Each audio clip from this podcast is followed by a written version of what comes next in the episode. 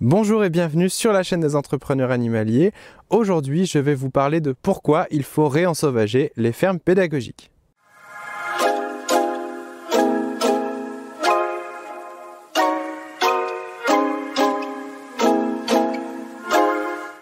Aujourd'hui, on va voir pourquoi il faut réensauvager les fermes pédagogiques et les fermes d'animation en France.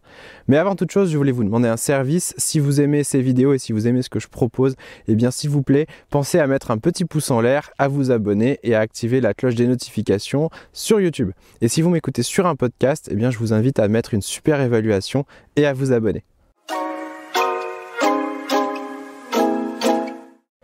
Aujourd'hui, pour l'actu du jour, je vais vous emmener sur mon écran d'ordinateur puisque je voulais vous partager à quoi ressemblent les plans de la future vallée de Bébu. Dans mon actu du jour, je voulais vous montrer comment j'utilise Google Earth pour planifier les plans de la future vallée de Bébu, donc du futur sanctuaire animalier euh, que je suis en train de créer euh, directement chez moi. Donc bienvenue dans le lieu dit La Pouillette dans lequel est implanté le centre de formation des entrepreneurs animaliers et euh, mon habitation et le futur sanctuaire. La maison se situe ici, c'est tout ce corps de ferme que vous voyez là. Nous sommes mitoyens dos à dos avec une autre, une autre ancienne bâtisse euh, dans laquelle vit euh, une dame. Et donc voici une partie du jardin. Donc ça c'est le, le jardin qui est clôturé. On a un peu plus de 3000 mètres carrés clôturés dans lequel vous avez Ici, euh, déjà une plantation d'arbres fruitiers, c'est la première chose que j'ai fait en arrivant ici. Le but étant de créer une forêt jardin euh, qui va euh, bloquer un petit peu le vent d'ouest qui vient par ici et qui va aussi bloquer la vue des, des curieux. ici, je suis en train d'implanter un potager qui va être sous forme de mandala. Vous avez peut-être vu une vidéo tournée sur le sujet. Alors, je suis en train d'expérimenter des choses. Pour le moment, ça ne ressemble pas à grand-chose mais euh, ça devrait bientôt arriver. Et on a planté, enfin j'ai planté tout un tas de, euh, de petits arbustes par ici pour continuer à bloquer tout ça. Si on zoome un petit peu sur cette partie-là, je suis en train d'implanter tout l'espace poulailler et volière. Le sanctuaire animalier, il a pour but de, de, recueillir des animaux de réforme ou des animaux qui ont été saisis par la justice ou qui ont besoin d'un refuge permanent. Euh, donc en premier lieu, on va avoir des animaux de basse-cour. Donc je vais créer ici un poulailler complètement fermé. Euh, fermé dans le sens où il va y avoir une partie euh, couverte sous volière et ensuite une partie de parcours grillagé mais sans, sans volière. le but de la volière est que ici on est dans le sud-ouest, on a beaucoup beaucoup de phases de grippe aviaire qui sont très contraignantes et euh, je ne voudrais pas qu'on soit obligé d'euthanasier les animaux euh, par décision administrative en cas d'épidémie euh, ou de reprise épidémique. Et donc le fait de pouvoir confiner les poules, c'était un préalable important pour moi. Juste à côté, je vais y implanter une autre volière pour des oiseaux exotiques. Donc pas des oiseaux qu'on va acheter ou qu'on va collectionner, surtout pas, mais des oiseaux que je qu'on va pouvoir recueillir d'abandon euh, des, voilà, des oiseaux qui auraient été saisis et qui auraient besoin. Vous avez ici l'entrée du centre de formation euh, et vous avez une partie de mon habitation qui est par là, avec un, petit hangar ici. Cette partie, pour le moment, n'est pas euh, trop travaillée et on arrive sur la limite, là où il y a ma souris, c'est la limite du terrain clôturé. Alors, vous vous en rendez pas compte ici, mais on est sur un flanc de colline et je vais vous montrer tout de suite qu'on est sur un flanc de colline. Voilà, si on, se met en vue 3D, euh, vous voyez que vous comprenez mieux l'objectif de se cacher du vent, puisque voilà, on a le vent qui arrive de l'ouest et qui souffle assez fort en général. Euh, par contre, l'avantage, c'est que le nord qui est ici, euh, tous les vents du nord sont bloqués par la maison d'à côté. Donc on est bien protégé sur le, sur le jardin et sur le potager. Si vous vous mettez dans cette position-là, vous vous rendez compte très rapidement que le terrain est très en pente, ce qui est un inconvénient en termes de qualité des pâtures, euh, mais qui donne tout son charme à la vallée, d'où le fait qu'on l'a appelée la vallée de Bébu. Si vous dézoomez un petit peu, vous comprenez mieux pourquoi on appelle ça une vallée. Avec tout le cours d'eau que vous découvrez ici, où il y a ma souris, qui est en fait le cours d'eau euh, qui résulte d'une source qui naît d'un petit ruisseau qui naît sur ce terrain et qui, est caché par ici. Donc on a la chance d'avoir une, une source intarissable donc, qui coule toute l'année. La forêt qui est ici ne m'appartient pas, du moins pour le moment. Donc pour le moment c'est une zone tampon. J'y fais beaucoup beaucoup de balades, mais pour le moment voilà je n'en suis pas le propriétaire. Alors je voulais vous montrer dans cette vidéo non pas ce qui est pas ce qui est intéressant c'est pas forcément le, les plans en eux-mêmes, mais c'est de vous donner l'astuce d'utiliser Google Earth pour faire vos plans, parce que Google Earth a cette, enfin c'est très pratique parce que vous pouvez à la fois prendre des mesures, créer des formes et commencer à designer tout ça. Alors, je vous montre ce que ça ne sera pas. À la base, j'avais réfléchi à faire un terrain comme celui-ci. Les zones en orange étant deux pâtures et le blanc étant le parcours qu'on peut utiliser pour se, balader. Alors, sur le papier, c'est très sympa, mais si on remet en format 3D, euh, ce, cette montée-là, elle est OK, puisque c'est une allée qui est prévue. Mais celle-ci, elle est vraiment, vraiment épuisante. Cette montée est, vraiment trop fatigante. Euh, accessoirement, ça m'obligeait aussi à créer deux lignes de clôture euh, pour créer une allée au milieu. Et euh, comme chacun sait, la clôture, ça coûte cher. Alors du coup, on est parti sur une deuxième option qui était celle-ci. Alors là, je me suis inspiré des Paddock Paradise donc les Paddock Paradise, c'est un concept qui vise à, faire des paddocks pour les équidés, euh, non pas sous forme de rectangle comme ce que vous voyez en intérieur, mais sous forme de parcours où il y a beaucoup de marches. Ça, c'est très pratique parce que ça permet aux, chevaux ou aux équidés de se, euh, de se dépenser et puis après, on a des pâtures au milieu. Bon, le hic avec tout ça, c'est que ça coûte euh, deux fois plus cher en clôture parce qu'on doit dédoubler à chaque fois le nombre de poteaux, le nombre de piquets et le nombre de fils. Donc euh, c'est pareil, c'est une option que j'ai abandonnée assez rapidement, malheureusement, même si ça aurait été une, une idée que, qui me plaisait bien. Et donc les, les, les plans euh, futurs de la vallée de Bébu, ce sera ça. Donc vous avez ici un corridor qui permet de sortir de la grange. Les animaux vont pouvoir dormir dans, la grange qui est ici. Ils pourront rentrer et sortir quand ils le souhaitent avec un corridor donc de, clôture. Et euh, j'ai installé trois zones qui sont mitoyennes et avec des jeux de, va-et-vient, de, fils qu'on pourra ouvrir, fermer. Ils pourront avoir accès soit à cette partie, soit à cette partie, soit à cette partie. Alors, pour le fun, je me suis amusé à donner des noms à chaque partie parce que j'avais pas envie de dire le pré-nord, le pré-sud, etc. Donc, si on regarde un petit peu, ici, on est sur la partie haute du terrain. Donc, je l'ai appelé le Mirador. Euh, c'est vraiment la partie où on observe le mieux tout le, toute la vallée. C'est très beau. Donc, on l'a appelé le Mirador. C'est pas une zone qui est très grande. Elle fait 3000 mètres carrés.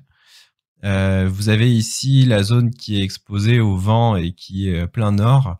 On l'a appelé vers l'infini parce que quand on se positionne ici, on a une vue euh, quasi infinie euh, euh, sur tout le reste de la vallée. Voilà. Et, ce que vous voyez là, c'est pas voilà, on, voit vraiment comme ça. Et, puis ensuite, vous avez cette partie là qui est le, bord du chemin, puisqu'ici il y a un chemin qui longe et qui nous permet d'aller à la source et d'aller à l'étang. Et donc voilà, ce sera le pré-bord du chemin. Alors du coup, je me suis pas basé sur un concept de paddock paradise, je me suis basé plutôt sur euh, les prés tournantes, donc les pâtures tournantes.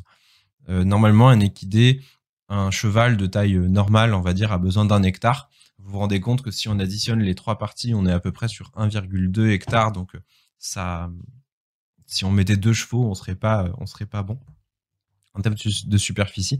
Mais l'objectif là, c'est d'alterner.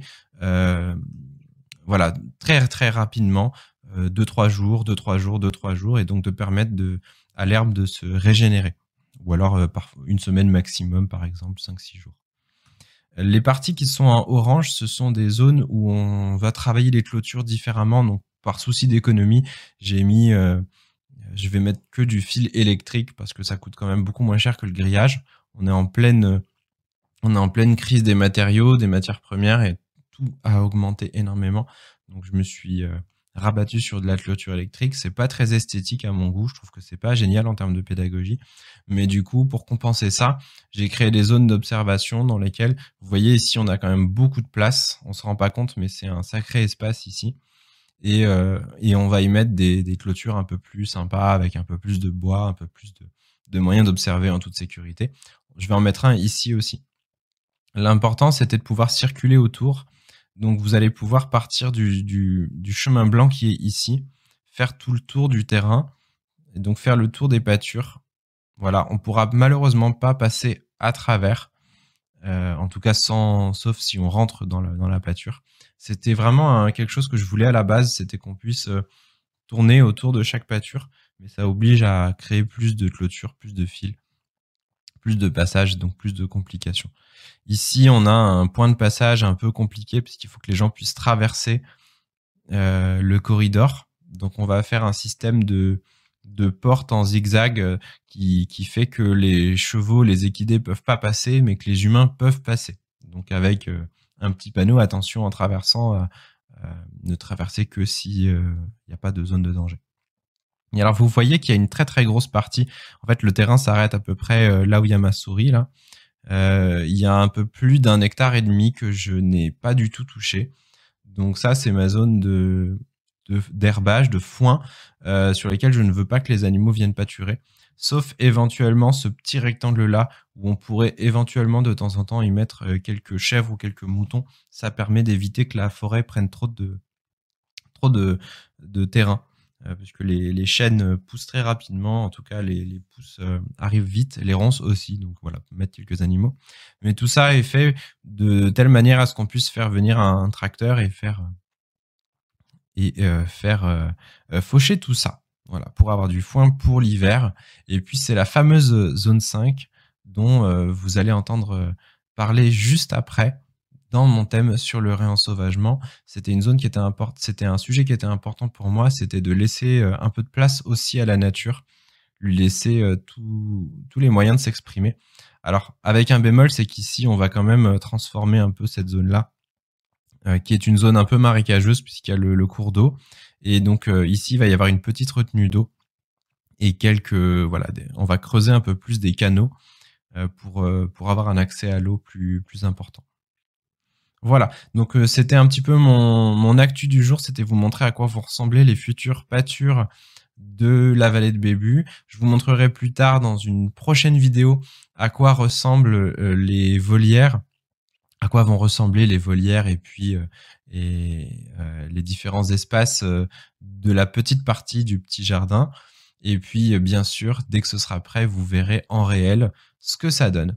Je vous invite, si vous avez un projet qui, qui s'y apparente, en, tout cas si vous êtes en pleine création, eh bien pensez à Google Earth parce que c'est quand même assez pratique. Et donc l'outil qui est quand même génial pour ça, c'est le mesure de distance et de surface. Moi, ça m'a permis de calculer bah, toutes les clôtures dont j'ai besoin, le nombre de piquets, le nombre de clôtures, etc. Plutôt que d'aller sur le terrain et de faire des grands pas et de compter. Donc vous prenez un point, vous allez jusqu'à un autre, vous faites les formes que vous voulez vous fermez votre forme, ça vous dit quel est votre périmètre et ça vous dit quelle est la zone en mètres carrés. Moi, ça m'a permis de calculer le nombre de fils et le nombre de piquets pour tout ce qui est en jaune et de calculer les surfaces pour savoir si c'était suffisant pour mes animaux. Voilà pour l'astuce.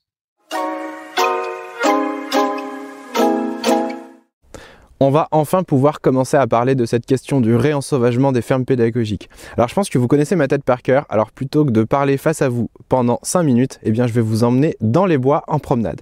Quand on parle d'une ferme pédagogique, on pense facilement à un lieu situé en zone urbaine ou périurbaine et qui vise à participer à l'éducation des citadins à travers la vie à la ferme. Les fermes d'animation, c'est-à-dire celles qui n'ont pas de vocation agricole, en sont les représentantes les plus typiques les fermes de production ouvertes au public étant plus répandues en campagne. Les sujets sont nombreux. Découverte des espèces animales vivant à la ferme, alimentation, jardinage. On parle beaucoup de culture. Mais il existe un parent pauvre de tout ça, la nature. Alors bien sûr que la nature est partout, les plantes, les animaux, ils font partie de la nature. Mais tout est façonné, paysagé, contrôlé, maîtrisé. Le risque, c'est l'artificialisation du lieu au point où la nature, la nature libre, la nature spontanée, la nature locale disparaît au profit des allées, des carrés potagers bien rangés, des espaces de vie surpâturés et bien rectilignes. Et ce risque est d'autant plus élevé en ferme urbaine ou périurbaine pour une raison que l'on comprend bien, on manque de place. On manque de place et on veut que le visiteur voit un maximum de choses dans peu d'espace. Alors quels avantages pour le visiteur? Eh bien c'est d'abord de lui donner une représentation réelle du monde des fermes et de la ruralité. Je ne connais pas une seule ferme où il n'y a pas des friches, des zones non tondues, des endroits où les animaux sauvages peuvent nicher, couver, chasser parfois, vivre tout simplement. Des zones où on laisse aux mauvaises herbes le droit d'exister, aux taupes le droit de creuser. Les lisières des forêts ne sont jamais bien propres ni rectilignes. Les ronces barrent le passage. De vieux arbres morts pourrissent sur place et les insectes s'en délectent. Les promeneurs en sandales sentent les orties leur piquer les chevilles. Eh bien, tout ça fait partie de la vie. Et les visiteurs, les enfants, mais pas que, méritent de découvrir cette facette. Quand on met en place un projet éducatif à travers une ferme pédagogique, les animaux de la faune sauvage devraient faire partie du projet pédagogique. Peut-être pas autant que les animaux de la ferme, je ne sais pas, mais au moins avoir une place. C'est ce qu'on appelle parfois la nature en ville. L'avantage dans tout ça, c'est que vous réduisez la sensation que le lieu est une boîte hermétique. Vous atténuez la frontière. Mais bien sûr, ça ne se fait pas n'importe comment et ce n'est pas toujours facile. La méthode idéale, ce serait de s'inspirer des méthodes de zonage en permaculture, de s'inspirer de la permaculture tout court d'ailleurs. Les permaculteurs parlent très souvent de la zone 5, la zone 0 étant la ferme, la zone 1 étant la zone très proche, et plus on monte en chiffres, plus on s'éloigne des zones de passage les plus courants. La zone 5 est une zone laissée à la nature. On n'y apporte aucune modification. C'est notre zone témoin ou notre zone d'observation. Alors attention, je ne parle pas d'une zone interdite. Vous pouvez tout à fait permettre la promenade et même y glisser un peu de pédagogie. Mais c'est le territoire de la nature. Si vous avez l'espace pour imiter la permaculture, alors n'hésitez plus. Il n'y a presque que des avantages.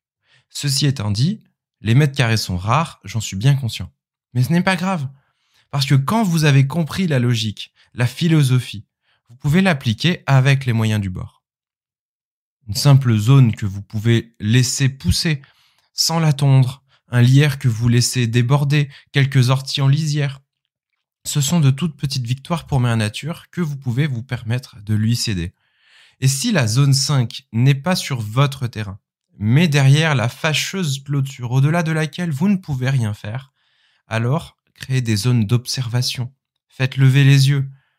Les panneaux pédagogiques peuvent inviter à s'intéresser à l'extérieur. Les oiseaux sauvages, les hérissons, le ciel, les arbres. Il n'y a pas que des ânes et des cochons chez vous, j'en suis sûr. Pour finir, je voudrais vous partager une expérience personnelle.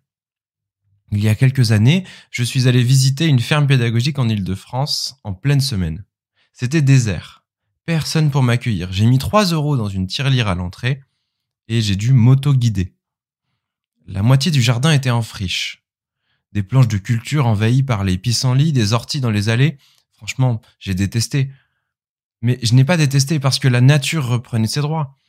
J'ai détesté parce que je voyais bien qu'il s'agissait de négligence et non de pédagogie. Alors si vous créez des zones de réensauvagement, ce que je vous invite à faire, n'oubliez surtout pas d'éduquer autour de ça, d'expliquer, de sensibiliser et de donner envie de s'y intéresser. Sinon, vous aurez tout à fait fait ça pour de bonnes raisons, mais vos publics ne comprendront pas.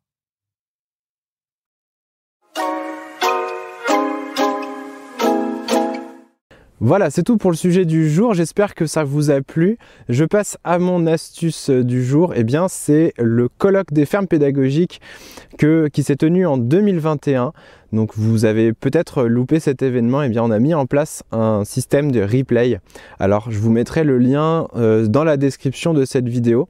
Alors c'est un accès qui est payant et on vous explique dans la page pourquoi est-ce que l'accès est payant. Ça permet de rémunérer toutes les personnes qui ont collaboré au projet puisque c'est un projet euh, qui, a mis en place plusieurs partenaires dont les entrepreneurs animaliers. Vous verrez, alors c'est un peu moins de 20 euros, donc c'est quand même accessible. Et ça vous donne accès à plus de 7 heures de conférences sur la thématique des fermes pédagogiques, mais on va bien au-delà des fermes pédagogiques puisqu'on parle de l'éducation à l'environnement, on parle de l'enfance, on parle des personnes fragilisées. Et je pense que c'est vraiment quelque chose qui peut vous intéresser, donc je me permets de vous en faire la promotion aujourd'hui. C'est tout pour cette semaine, j'espère que vous avez apprécié cette vidéo. Si c'est le cas, je vous le répète, s'il vous plaît, pensez à mettre un pouce en l'air et à vous abonner à la chaîne. Vous pouvez aussi activer la petite cloche des notifications. Je vous retrouve la semaine prochaine pour une nouvelle vidéo. D'ici là, portez-vous bien.